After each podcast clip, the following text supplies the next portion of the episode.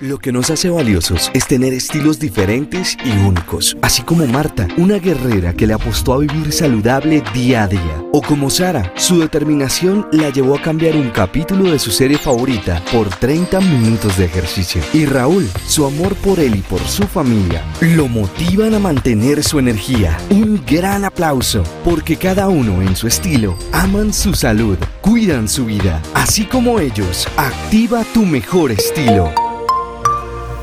Bienvenidos a Preventia Podcast. Es un orgullo para nosotros ver tu esfuerzo, cómo alcanzas tus sueños y tus metas. Nos movemos a tu lado para que avances con pasos firmes hacia una mejor versión de ti. Más allá de la diabetes, nos encanta facilitar tu vida y entregarte soluciones que ayuden a activar tu mejor estilo. Diabetrix, 361 grados en función de la vida. Entrevistas nutricionales Preventia. En el día de hoy queremos darle la bienvenida a la doctora Milena Castillo, que nos va a hablar de un tema supremamente importante e interesante para todos, que es el síndrome de ovarios poliquísticos. Bueno, para todas nosotras las mujeres, que es el síndrome de ovarios poliquísticos. Buenas tardes, doctora, ¿cómo está? Hola Victoria, ¿cómo has estado? Muy bien, gracias a Dios, con muchas ganas aquí de escuchar todo lo que tiene para contarnos y aclarar este tema tan importante para las mujeres. Entonces, yo eh, en realidad quiero sobre todas las cosas darle la bienvenida a usted, dejarle este panel para que usted se presente y empezar a escuchar y a aprender de manera muy apropiada todo lo que tiene que ver a través del síndrome de ovarios poliquísticos. Bueno, muchas gracias a todas las personas que se han conectado el día de hoy. Eh, bueno, estamos conectados a través de varias redes sociales. Sé que estamos a través de la mía personal, pero también estamos a través de las redes de diabetes. Eh, y primero que todo, muchas gracias por la invitación, Victoria. Bueno, y a los que no me conocen, mi nombre es Milena Castillo Mejía, soy médico, especialista en medicina interna y endocrinología. Eh, y mi principal atención está enfocada a pacientes con enfermedades metabólicas, eh, obesidad, sobrepeso y tengo un interés especial sobre todo en el síndrome de ovario poliquístico, el cual es de mis temas favoritos y es lo de las patologías que veo diariamente en mi consultorio. Bueno, y empecemos hablando de, esta importante, eh, de esta importante eh, condición que sabemos que es muy frecuente, sobre todo en las mujeres en edad fértil, eh, y como les mencionaba, es algo, es tan frecuente que lo veo diariamente en mi consultorio. El síndrome de ovarios poliquísticos no es solamente una condición reproductiva, ¿sí? no solamente es una condición que va a afectar la fertilidad de las mujeres eh, jóvenes, sino que es un desorden endocrinológico que va a afectar a, a todas las mujeres en su vida reproductiva no solamente va a, digamos que afectar esto, también tiene unos trastornos metabólicos muy importantes y también va a afectar eh, la vida tanto la parte emocional como psicológica de algunas de las pacientes por las consecuencias tan grandes que trae cuando este no es tratado de manera adecuada. Listo, doctora. Estamos aquí súper atentos a escucharlo. Bueno, sobre todo, ya, ya aquí nos contó eh, qué es esto de síndrome de ovarios poliquísticos. Queremos también estar muy atentos a saber por qué debemos estar atentas a esta afección Queremos conocer cuántas mujeres eh, en, el, en Colombia la padecen, qué tan frecuente es esto de síndrome, síndrome de ovarios poliquísticos en las mujeres. Y, bueno, eh, eh, es tener toda esa claridad y que nos quede lo más detalladamente posible, doctora. Gracias. Bueno, el síndrome ovario poliquístico es una condición que causa menstruaciones irregulares. Eh, como lo mencioné anteriormente, tiene algunas consecuencias no solamente en la vida reproductiva de estas mujeres, sino también alteraciones metabólicas y algunas alteraciones también eh, a nivel psicológico. Eh, esto lleva a, una, a unos ciclos menstruales en los cuales no se produce ovulación y muchas veces ocurre a que que tiene como consecuencia de que las menstruaciones no llegan de manera mensual. Además de esto, esto se va a asociar a niveles de andrógenos o de hormonas masculinas elevadas que pueden llevar a alteraciones en, físicas en las pacientes, como son el, el aumento del vello facial, el aumento del vello corporal, en áreas que son molestas para estas mujeres, la presencia de acné a edades que no son usuales, como pueden ser la edad adulta, alopecia o caída del cabello, especialmente en un patrón masculino, ¿sí? sobrepeso y obesidad. Casi la mitad de las mujeres que padecen el síndrome ovario poliquístico padecen de problemas de peso y eh, la consecuencia más importante es la infertilidad a largo, a largo plazo. Entonces, vemos que son trastornos muy importantes en estas mujeres jóvenes. En cuanto a, a, los datos, digamos, de epidemiológicos o de estadísticas, el síndrome de ovarios poliquísticos es la condición de origen endocrinológico más común en las mujeres en edad reproductiva. Afecta entre el 5 al 10% de las mujeres en edad reproductiva. Entonces, si te das cuenta, Victoria, eh, son muchísimas mujeres que la padecen, especialmente en la población latinoamericana. En países como México hay un número, hay un porcentaje mayor eh, que ha sido también reportado, pero en general en Latinoamérica tenemos una prevalencia bastante importante. Y la prevalencia es muy alto. 10% de las mujeres en edad reproductiva. Aquí estamos hablando que desde los 18 años en adelante cualquier persona puede desarrollar síndrome de ovarios poliquísticos o eso lo vamos a ir explicando de manera más detallada más adelante. Vamos a ir explicándolo, también hay algunos factores de riesgo, especialmente con los hábitos de vida en cuanto al peso, en cuanto a la actividad física que hagan estas pacientes y también se ha, se ha, se ha descrito también que hay un patrón genético importante. Generalmente las hijas de mujeres que han padecido el síndrome ovario poliquístico tienden a heredar este, esta condición. También súper importante la prevalencia en las mujeres en edad, eh, eh, entre las mujeres que padecen infertilidad, es del 15 al 20% de estas mujeres. O sea, si vemos es un porcentaje muy, muy importante eh, en este grupo de mujeres. Además, Victoria, creo que es de las cosas más importantes porque a veces vemos síndrome ovario poliquístico y enseguida asociamos, no, me sale vello, tengo sobrepeso, tengo acné, se me cae el pelo.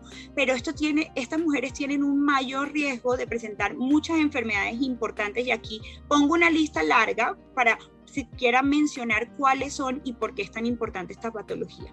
Se presentan con infertilidad, pueden tener sangrados uterinos anormales, carcinoma de endometrio, obesidad, apnea obstructiva del sueño, diabetes, eh, colesterol y triglicéridos altos, hipertensión arterial, enfermedad cardiovascular y lo que te mencionaba, las hermanas, las hijas y otras pacientes femeninas cercanas también van a tener este riesgo.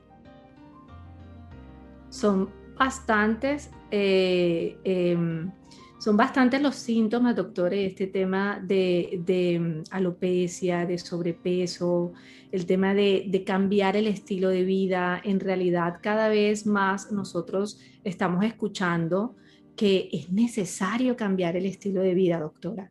Yo sé que quizás más adelante nos va a estar contando qué debemos hacer y, y cómo debemos tratar esta, e, e, este, este síndrome de ovarios poliquísticos, eh, pero eh, me llama muchísimo la atención que el componente genético es bastante alto y que tiene un impacto también muy importante en la infertilidad, de 15 al 25% hay una asociación, es bastante. Es muy, muy importante. Vamos a ver, eh, bueno, como te mencioné, las, las, consecuencias, no solamente en infertilidad, en todas esas enfermedades cardiovasculares que son altamente prevalentes en nuestra, en nuestra sociedad. Importante, ¿cuáles son las causas del síndrome ovario poliquístico? Y esto lo preguntan muchísimo en la consulta. Entonces, existen algunas hormonas, sé que es difícil explicar toda esta fisiología porque es bastante larga, pero tenemos que tener en cuenta algunas hormonas. Unas como la hormona FSH o folículo estimulante y la hormona luteinizante que se eh, secretan en la glándula pituitaria y otras hormonas que se producen a nivel de nuestro aparato reproductivo, específicamente en los ovarios, como son los estrógenos y la progesterona. Cuando hay anormalidades en la secreción de la hormona luteinizante que se, que se secreta en la glándula pituitaria y niveles altos de andrógenos, que son hormonas masculinas, van a interferir con esa función normal de los ovarios.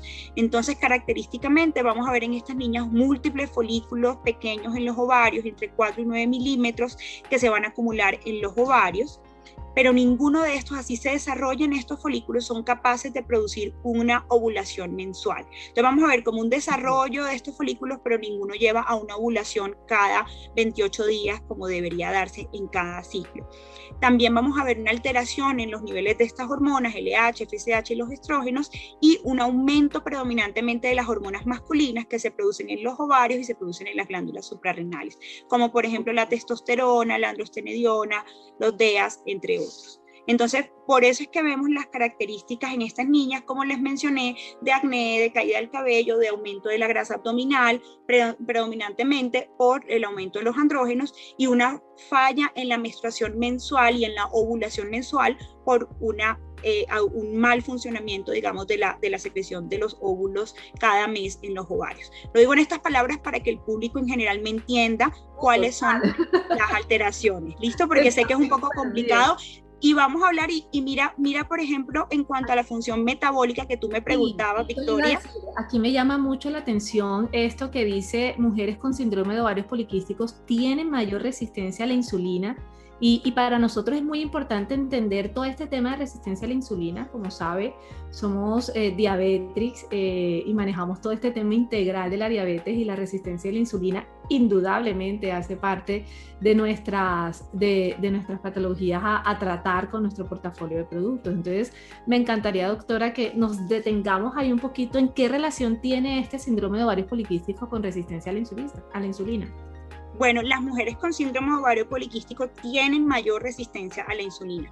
Cuando digo que tienen mayor resistencia a la insulina, cuando nosotros consumimos un carbohidrato, la insulina es la hormona que se va a encargar de regular los niveles de azúcar en nuestra sangre y de, y de utilizar esa glucosa como un mecanismo de energía. Cuando decimos que una persona tiene resistencia a la insulina, esa persona, su páncreas, en las células especializadas que tienen él y que producen insulina, tiene que esforzarse aún más y producir mayores cantidades de insulina para los mismos gramos de carbohidratos. ¿Sí? Eso se llama hiperinsulinismo, cuando una persona todo persistentemente tiene que secretar o necesita más unidades de insulina para metabolizar esa, esa glucosa, ese azúcar que está consumiendo, se dice que hay una resistencia a la insulina. Entonces estas mujeres característicamente tienen una resistencia a la insulina, tanto es que el, casi el 30 al 40% pueden presentar alteraciones en las pruebas que hacemos de azúcar en la sangre cuando les medimos, cuando hacemos esta prueba casi siempre la, entre 30 al 40% la tienen alterada. Entonces, si te das cuenta, es muchísimo y tienen una mayor prevalencia de diabetes. Hasta el 10% de estas mujeres pueden presentar diabetes alguna vez en su vida. Entonces, si ves en términos así muy, muy, eh, muy castizos, podría, lo que entiendo es que las personas o las mujeres estamos, eh, que padezcan o que padezcamos resistencia, síndrome de ovarios poliquísticos, van a tener una mayor prevalencia de resistencia a la insulina. Y que estas, mujeres tienen tienen mayor resistencia a la insulina y la tienen, ni siquiera la, tienen. la tienen. Hace parte de la fisiopatología eh, o de, los mecanismos para el desarrollo de la condición y, esta insulina está relacionada estrechamente con la producción anormal de andrógenos, de hormonas masculinas. Y por eso es que se ven estas alteraciones metabólicas y esas alteraciones físicas y que encontramos nosotros como médicos en el examen físico. Bueno, y a largo plazo lo que nadie quiere tener es una diabetes, ¿cierto? Y sabemos que de resistencia a la insulina a la diabetes hay un solo paso. Hay un solo paso, exacto. Si no te cuidas... ¿Qué tenemos que hacer? ¿Qué tenemos que hacer? a eso lo vamos a hablar más adelante. Ya, ya les voy a hablar sobre eso y vamos a hablar muy explícitamente de eso porque hace, es el 50% del tratamiento en esta condición, los cambios en los hábitos de vida saludable. Y bueno, para mencionar también, estas niñas tienen aumento del riesgo de tener apnea obstructiva del sueño, que es, son como pausas pequeñas que hacen durante el tiempo que están durmiendo y esto lleva a enfermedad, a, consecuencias cardiovasculares y pues el, el, el, ovario poliquístico es un factor de riesgo independiente para la resistencia a la insulina que ya, ya lo habíamos mencionado. También súper importante, Victoria, estas niñas tienen más complicaciones obstétricas, tienen mayor infertilidad, pero también tienen mayores complicaciones durante sus embarazos, más casos de diabetes gestacional, pueden presentar hipertensión inducida durante el embarazo y preeclampsia. Entonces es muy, muy importante que estas niñas sean manejadas previos a su embarazo para evitar este tipo de complicaciones. Y ahora quiero hablar, Victoria, de las alteraciones en los ciclos menstruales, que es de las preguntas más, más frecuentes que tengo en la consulta. Y es, pero ¿por qué no me llega la menstruación? ¿Por qué me tengo que tomar esas pastillas anticonceptivas? Yo no quiero tomar. Entonces, bueno, la menstruación es irregular en el síndrome de ovarios poliquísticos porque hay anovulación. No hay una ovulación que se dé de manera organizada cada 28 días, como te lo enseñan a en fisiología médica eh, o en, el colegio. El aumento, digamos, generalmente el riesgo con que no tengan menstruaciones todos los meses, se aumenta el riesgo de padecer algo que se llama hiperplasia endometrial y un carcinoma endometrial, es decir, un cáncer de endometrio que es el revestimiento interno del útero porque esto debe sangrar mes a mes. Si no hay un sangrado organizado, se puede engrosar y eventualmente causar, causar mayor riesgo de cáncer endometrial. Entonces, los anticonceptivos pueden disminuir la incidencia o la aparición de casos de cáncer endometrial. Y es por eso que los recomendamos en estas niñas, no es para ponerlas a planificar porque queramos, es básicamente para disminuir eh, este, este riesgo. Es necesario es necesario y es, la, es de las primeras líneas de manejo. Hace parte de los manejos importantes en este, en este síndrome. Y como lo dije, la infertilidad es la implicación clínica más importante en la disfunción ovulatoria en esta, en esta, eh, en esta entidad. Entonces es muy, muy importante controlarla a tiempo y, y consultar. Ok. Hablemos un poquito del hirsutismo, también lo, lo incluí acá porque es otro motivo de consulta frecuente. El hirsutismo es el aumento del vello de características sexuales distribuidos en el patrón masculino. Es decir, en una mujer es un vello más pigmentado, más gruesito, en zonas que son eh, dependientes de hormonas, pero que generalmente aparecen en un hombre. Entonces, vamos a tener crecimiento anormal del vello en qué partes? En el labio superior, en el mentón, en el pecho, en el cuello, en la parte superior de la espalda y en el abdomen, tanto en la línea superior como en la línea infraumbilical. También en la entrepierna. Entonces, es ese vello molesto que dicen, pero si yo no tenía vello ahora porque estoy llena de vellitos oscuros, me sale barba, eso se llama hirsutismo. Nosotros lo valoramos con un sistema que se llama Ferryman-Galway, donde hacemos un puntaje, miramos como una escala y miramos dónde tiene esta mujer estos vellitos, qué cantidad tiene, sumamos.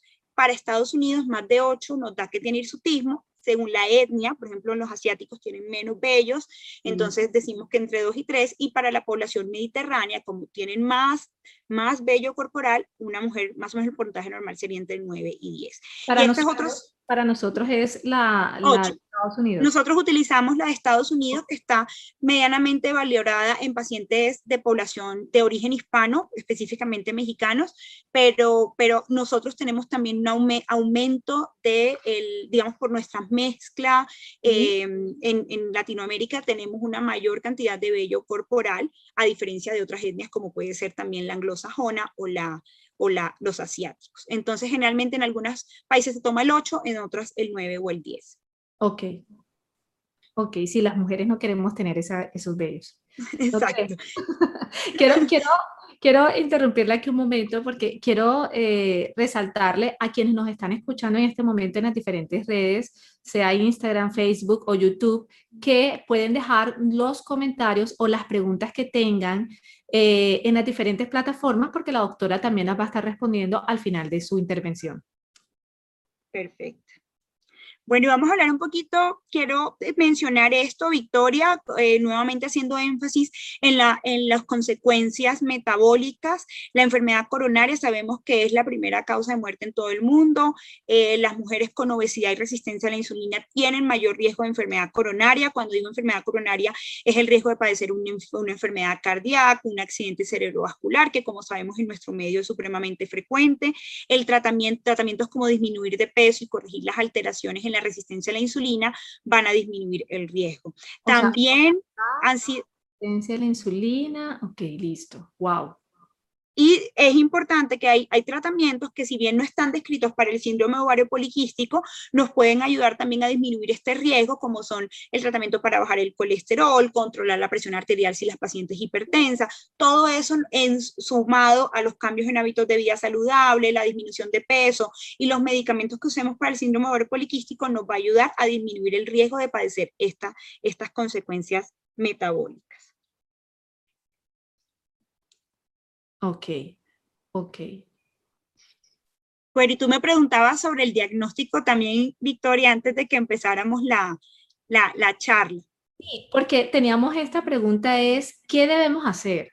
¿Cómo no eh, bajar la guardia para que este síndrome de ovarios poliquísticos que entendemos eh, ya las causas que genera esta afección, pero qué hacer? O sea, ¿cómo, cómo, podemos hacer para tratarlo realmente y que no se nos vuelva crónico, que no, vamos a, no vayamos a tener eh, todos estos desenlaces como diabetes, afecciones coronarias,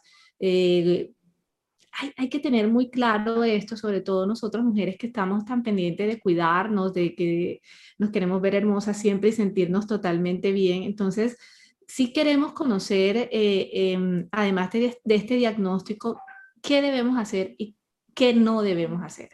Bueno, lo primero es que cuando se sospeche que tengan alguna alteración hormonal o metabólica, lo importante es siempre consultar al especialista en el tema. Yo sé que si buscas en internet vas a encontrar muchas cosas que están a la mano, pero muy pocas tienen una evidencia médica y en medicina eso es muy importante y lo menciono, aprovecho este espacio porque hay personas del público en general. La evidencia médica es muy, muy importante para nosotros ofrecer un diagnóstico y un tratamiento.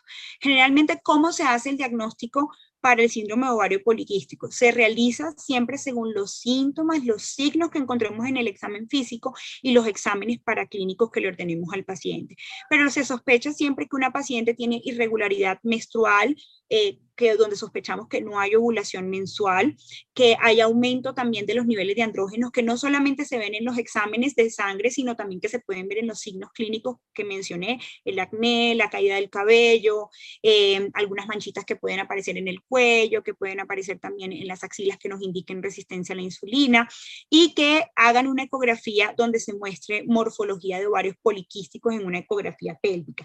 Y acá me quiero detener un, un momentico, Victoria, porque tú me preguntaba, bueno, doctora, si a mí me sale una ecografía con ovarios poliquísticos, quiere decir que tengo la enfermedad. No sé si esa fue tu pregunta.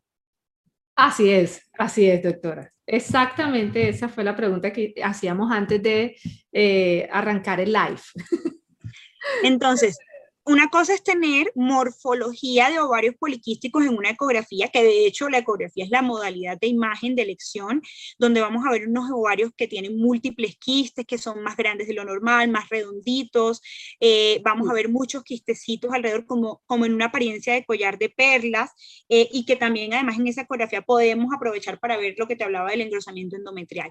Pero hay algunos criterios que se han establecido para decir que un una paciente tiene, que tiene ovarios poliquísticos que son los criterios de Rotterdam, donde se sugiere la presencia de al menos 12 folículos que midan entre 2 y 9 milímetros en el ovario y que tenga un aumento del tamaño ovárico mayor a 10 mililitros. ¿Qué es importante de esto? Que una mujer normal... doctora, yo quisiera que esto otra vez nos lo explicara. O sea, ah, eso lo haya ido. Una mujer, una mujer normal de la población general puede ir a tomarse una ecografía y puede tener estas características de ovarios poliquísticos. O sea, le pueden reportar, mira, eh, yo lo que estoy viendo acá son múltiples folículos, eh, tienen más o menos miden entre 2 y 9 milímetros, están aumentados de tamaño. Pero otra cosa es tener el síndrome de ovario poliquístico, porque el 25% de las mujeres en población general tienen esta morfología. Pero tienes que tener la irregularidad menstrual, tener también algo que te indique que las hormonas masculinas están altas, eh, tener algún signo de resistencia a la insulina en el examen físico, el aumento de peso, o sea, tener todo y que encaje para yo hacer el diagnóstico. Solo la ecografía no hace el diagnóstico del síndrome ovario poliquístico. Y eso es súper frecuente, porque llegan al consulta, doctora, tengo ovario poliquístico, y tú, bueno, mira, realmente esto puede pasar en una mujer adolescente, en las mujeres jóvenes, especialmente en las menores de 35 años, es frecuente que aparezca esta morfología, sin que tengan esto. Entonces nos queda claro que podemos tener ovarios poliquísticos, pero no necesariamente tendremos que tener síndrome de ovarios poliquísticos. Y que solamente con una consulta y con todos los exámenes y todas estas apariciones eh, de resistencia a la insulina, de insurtismo, de todo esto que usted nos acaba de contar, eh, es que uno puede, o el especialista puede determinar si tiene síndrome de ovarios poliquísticos. Entonces, hoy queda aclarado que una cosa es tener ovarios poliquísticos y otra cosa es tener síndrome de ovarios poliquísticos. ¿Hay relación? Sí, la tiene, pero síndrome de ovarios poliquísticos requiere un diagnóstico más detallado. Lo entiendo. De y un diagnóstico médico de alguien que tenga el entrenamiento para diagnosticarlo, ¿no? Perfecto aclarada esa duda y la verdad sí es una duda muy común. Muy y, común. Y, antes del live eh, le cuento como que las personas me decían, Vicky, me, me, encanta este tema y sí me lo han preguntado. Yo, yo digo, yo no soy experta, yo creo que es diferente, pero conéctense hoy, hoy al live para que pueda quedar aclarado el, el tema. Sí. Porque también, Victoria, siempre descartar otras causas de elevación de andrógenos, no si bien el síndrome ovario poliquístico es la principal causa, hay causas mucho más rebuscadas, que lo vemos ya nosotros los médicos endocrinólogos, los ginecólogos endocrinólogos, como ya son otras enfermedades un poco más raras, pero siempre por eso es importante ir al especialista, porque no toda elevación de andrógenos es síndrome ovario poliquístico, así sea la gran mayoría. Siempre también descartar otro tipo de problemas que sean parecidas al síndrome ovario poliquístico, las elevaciones de otras hormonas como la prolactina, las alteraciones en la glándula tiroides y por supuesto, si una mujer no le llega la menstruación, siempre hay que descartar embarazo dentro del panel de examen entonces hay que hacer una prueba de embarazo. Yo creo que eso es lo primero que se descarta, doctora. Y bueno, y otras cosas asociadas, como lo decía, esta enfermedad, esta patología se, se, asocia a enfermedades metabólicas, entonces nunca está de más pedir una glucosa en ayunas, mirar cómo está el colesterol, los triglicéridos, y si es el caso y vemos los signos clínicos, vamos a pedir de pronto un examen del sueño, que es el, la polisomnografía, para mirar pues que estas mujeres no tengan este tipo de alteración. Pero bueno, pasemos a lo que vinimos, que es el tratamiento de síndrome de poliquístico. Yo, yo, creo que el primer, el primer, primer paso el tratamiento es ve al especialista, o sea, ahí lo tenemos claro. es el primer paso. Entonces, eh, y estilo de vida. Le, le, he escuchado hablar, cambia tu estilo de vida cuando hay síndrome de ovarios poliquísticos. Así que, todos oídos. Bueno, entonces el tratamiento, ¿a dónde está la meta del tratamiento? súper importante, controlar la resistencia a la insulina, que ya vamos a hablar de cómo lo vamos a hacer, eh, porque estos tratamientos para mejorar el hiperinsulinismo es los que tienen el rol más importante. Ya dijimos que la resistencia a la insulina y, la, y la, la, el hiperinsulinismo está relacionado con la producción de andrógenos y los ciclos sin ovulación. importante. Hablándolo de otra manera, es que tenemos eh, niveles de azúcar alto. No de azúcar, de, de insulina, que es la hormona que regula el, el, azúcar. Es decir, si los niveles de glucosa no responden, eh, tú, tú, consumes un alimento, la glucosa se eleva en sangre. Así si tus, tu páncreas va a secretar insulina para tratar de nivelar esos niveles de azúcar siempre a un nivel que esté normal. Tienen que estar en un rango específico en tu sangre siempre para que se considere un nivel de glucosa normal. Si esos niveles de glucosa no responden a niveles de secreción normal de insulina, el páncreas tiene que producir más insulina para regular ese azúcar. Ese exceso de producción de insulina se llama hiperinsulinismo cuando los niveles aumentados de insulina todo el tiempo se requieren, o sea, todo el tiempo se requieren para mantener un nivel de glucosa específico, o sea, este paciente todo el tiempo está secretando más y más insulina para el mismo nivel de glucosa que lo pudiera hacer con otro nivel de insulina, se dice que hay resistencia a la insulina. Y cuando esos niveles de, de glucosa no se controlan, o sea, la paciente hace absolutamente todo, eh, perdón, el, eh, digamos, se secretan los niveles de insulina y no se logran controlar los niveles de glucosa, ahí es cuando empiezan a aparecer alteraciones como prediabetes y pueden terminar en diabetes. Entonces, ese aumento de esa insulina eh, está relacionado con la producción de hormonas masculinas en el ovario y con las alteraciones metabólicas que vemos en estos pacientes. Entonces, por eso va dirigido todo a, controlar, exacto, a controlar el, el, aumento de la insulina. Y súper importante, Victoria, la respuesta es lenta en el tratamiento y eso siempre hay que decírselo a las pacientes. Esto no va a ser de un mes, de dos meses, seis, nueve meses, un año. Es un tratamiento a largo plazo y de cambios. Okay. Entonces, ¿qué debemos hacer? Medidas no farmacológicas universalmente aceptadas y son las más importantes son los cambios en hábito de vida, realizar ejercicio regular, que hagamos una, tenemos que plantear un plan de alimentación dirigida para pérdida de peso por medio de una restricción calórica y disminuir el consumo de carbohidratos simples. Solo este tratamiento, haciendo estos cambios sin ninguna intervención farmacológica, vamos a ver una pérdida de peso y vamos a ver cambios a nivel de la insulina que se va a ver traducido en una disminución en estas hormonas masculinas y en un mejor perfil metabólico. Solo con estos cambios. Estamos hablando de... Todo, Perder peso, entendí. Todo perder peso, hacer ejercicio de manera regular, 150, 300 minutos semanales, lograr una pérdida mayor al 5% del peso. Estoy hablando de solo, acá no hemos hecho nada, acá hemos hecho solo ejercicio y dieta. Y acá estamos viendo ya unos cambios muy buenos en cuanto al perfil metabólico. Mira este estudio que encontré, este estudio fue publicado en el New England Journal of Medicine, que para los que no son médicos, este es un, es una revista muy importante en el mundo, eh, se, se, publican los estudios más importantes.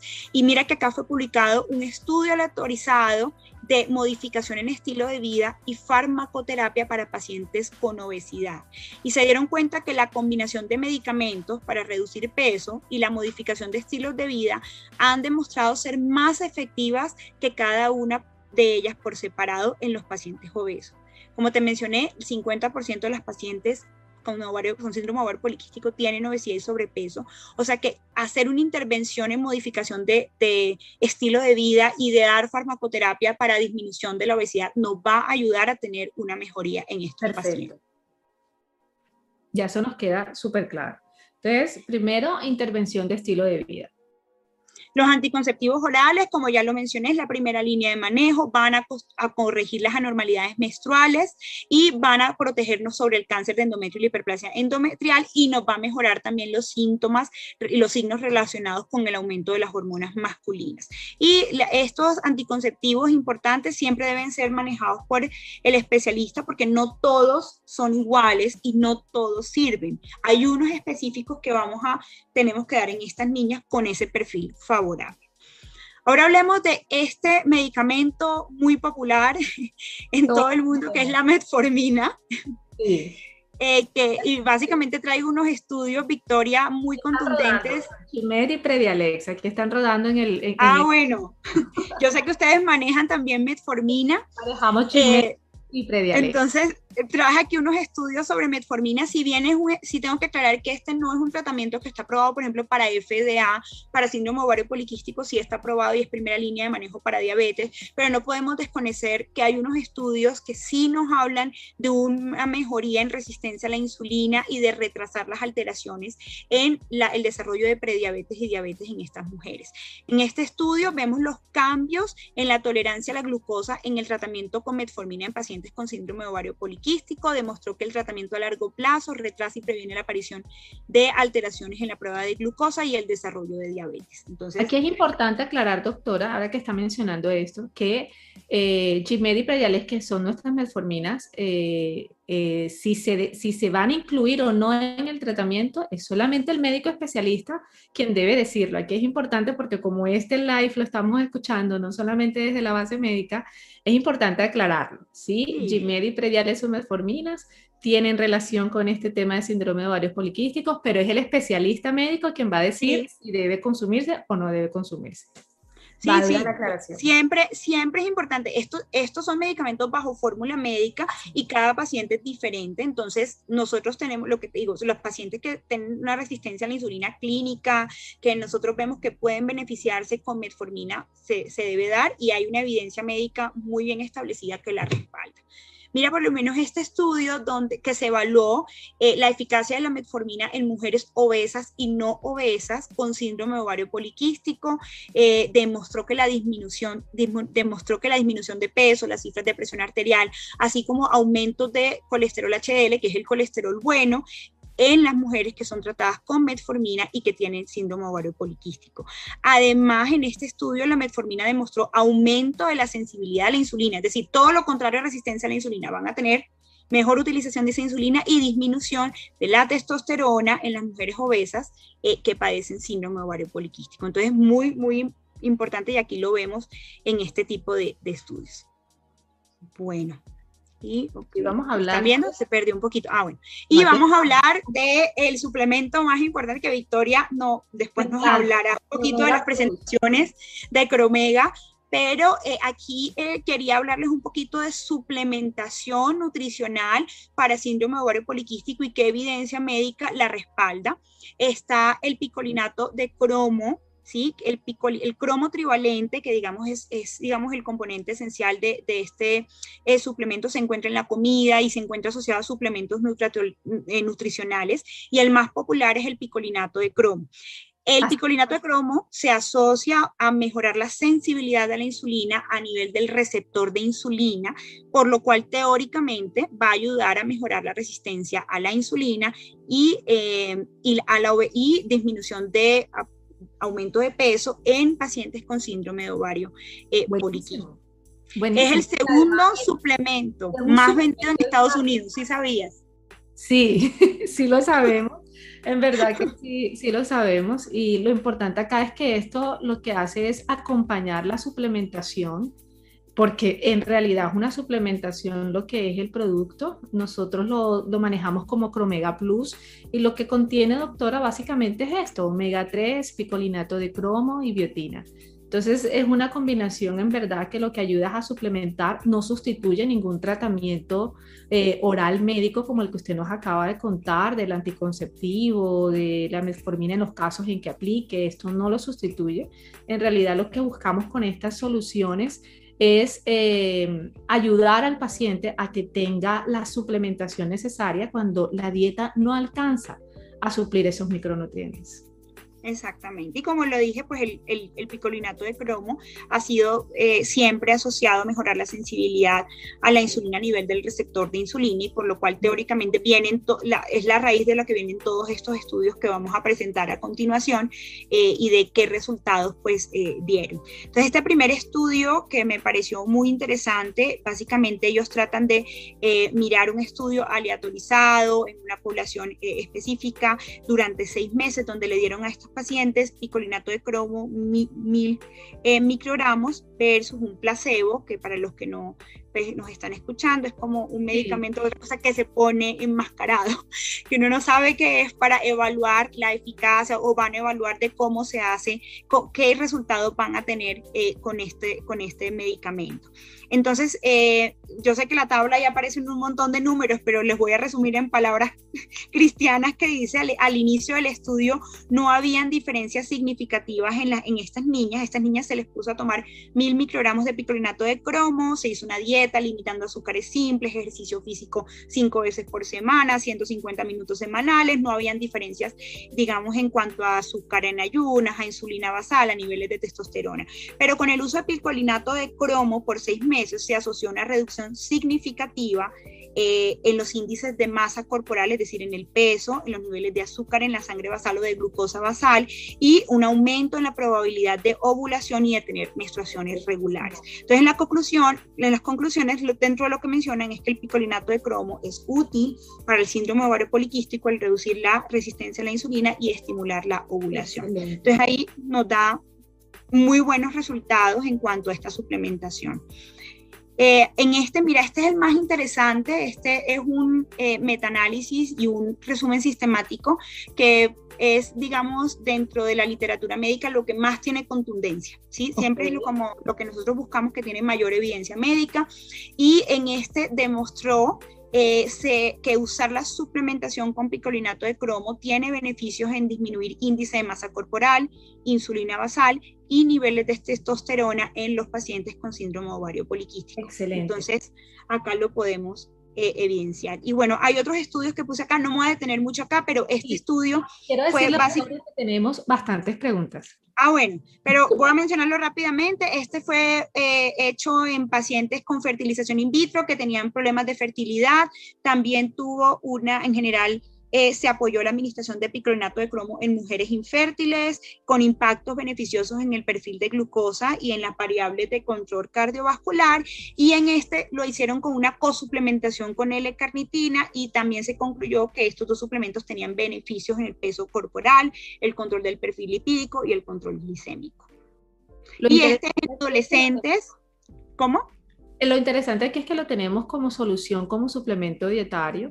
Y, bueno, nuevamente hago la, recomendación y la observación para todos los que nos están escuchando. Eh, es el médico especialista que finalmente va a dar eh, cómo va a ser esta mezcla eh, no farmacológica y farmacológica. Entonces, sí es muy importante para mí como aclararlo, porque como estamos en redes, Exacto. Es, bueno que entiendan que el diagnóstico lo va a dar el especialista y el tratamiento también lo va a dar el, el, especialista. Sabemos. Exactamente. Esto es una ayuda, es una ayuda. Es información valiosísima para nosotros para las mujeres que están escuchando el live y que, y que, y que de repente eh, están escuchando todo esto, yo lo que les invito es que llamen a su especialista y le, le, digan, doctor, ¿será que puedo usar esto, aquello? Pero el doctor es quien debe afirmárselos. Quiero hacer esa aclaración nuevamente. Exactamente. Y bueno, para terminar, este es un estudio que se hizo en adolescentes, también se evaluaron adolescentes donde se les daba mil microgramos de picolinato de cromo durante 13 meses, también se vio una disminución del volumen ovárico y mejoría en, en los niveles de testosterona libre. Y bueno, para terminar la presentación, Victoria, y pasar a las preguntas, esto, como lo dijiste, ¿Quién debe manejar las niñas con síndrome ovario poliquístico? Esto de manejo multidisciplinario. Se dan cuenta que yo hablé de todo, enfermedad cardiovascular, alteraciones psicológicas, alteraciones de endocrino, de todo. Entonces, lo debe manejar el médico de atención primaria como el médico familiar, el médico internista, pero también debemos estar involucrados los endocrinólogos, que podemos ser ginecólogos endocrinólogos o internistas endocrinólogos, eh, los especialistas en infertilidad, también un dermatólogo, los cardiólogos, el nutricionista, el deportólogo también deben ir, ir porque los hábitos de vida saludable tienen un impacto súper importante. ¿Qué hacer y cómo hacerlo? Sobre todo cuando hay sobrepeso, que no todo lo podemos hacer. Exactamente. Es una, es una, es una condición que debe ser manejada por por, de manera multidisciplinaria. Esto a mí me parece muy valioso porque uno cuando, bueno, uno no siendo médico, uno dice, bueno, me siento así, ¿a qué médico voy? ¿Al médico general, al ginecólogo, al endocrinólogo? ¿A dónde voy? O sea, es muy importante entender eh, que ciertas afecciones o patologías, ¿a, ¿a dónde debo remitirme? Eso me parece valiosísimo, doctora. Gracias. Y bueno, no, muchísimas gracias por la invitación nuevamente, Victoria. Como sabes, este es el tema que me gusta hablar, el que me apasiona. Entonces fue una invitación muy agradable y espero que haya sido muy clara eh, y, y pues que haya sido una charla interesante. Hasta la próxima. Muchas gracias. Que estén muy bien. Gracias por la invitación. Sigue nuestro contenido en la red de podcast Anchor y Spotify. Encuéntranos como Preventia Podcast. Para más contenido ingresa a www.diabetrix.com slash nutricionales Preventia. Lo que nos hace valiosos es tener estilos diferentes y únicos. Así como Marta, una guerrera que le apostó a vivir saludable día a día. O como Sara, su determinación la llevó a cambiar un capítulo de su serie favorita por 30 minutos de ejercicio. Y Raúl, su amor por él y por su familia, lo motivan a mantener su energía gran aplauso, porque cada uno en su estilo aman su salud, cuidan su vida, así como ellos. Activa tu mejor estilo.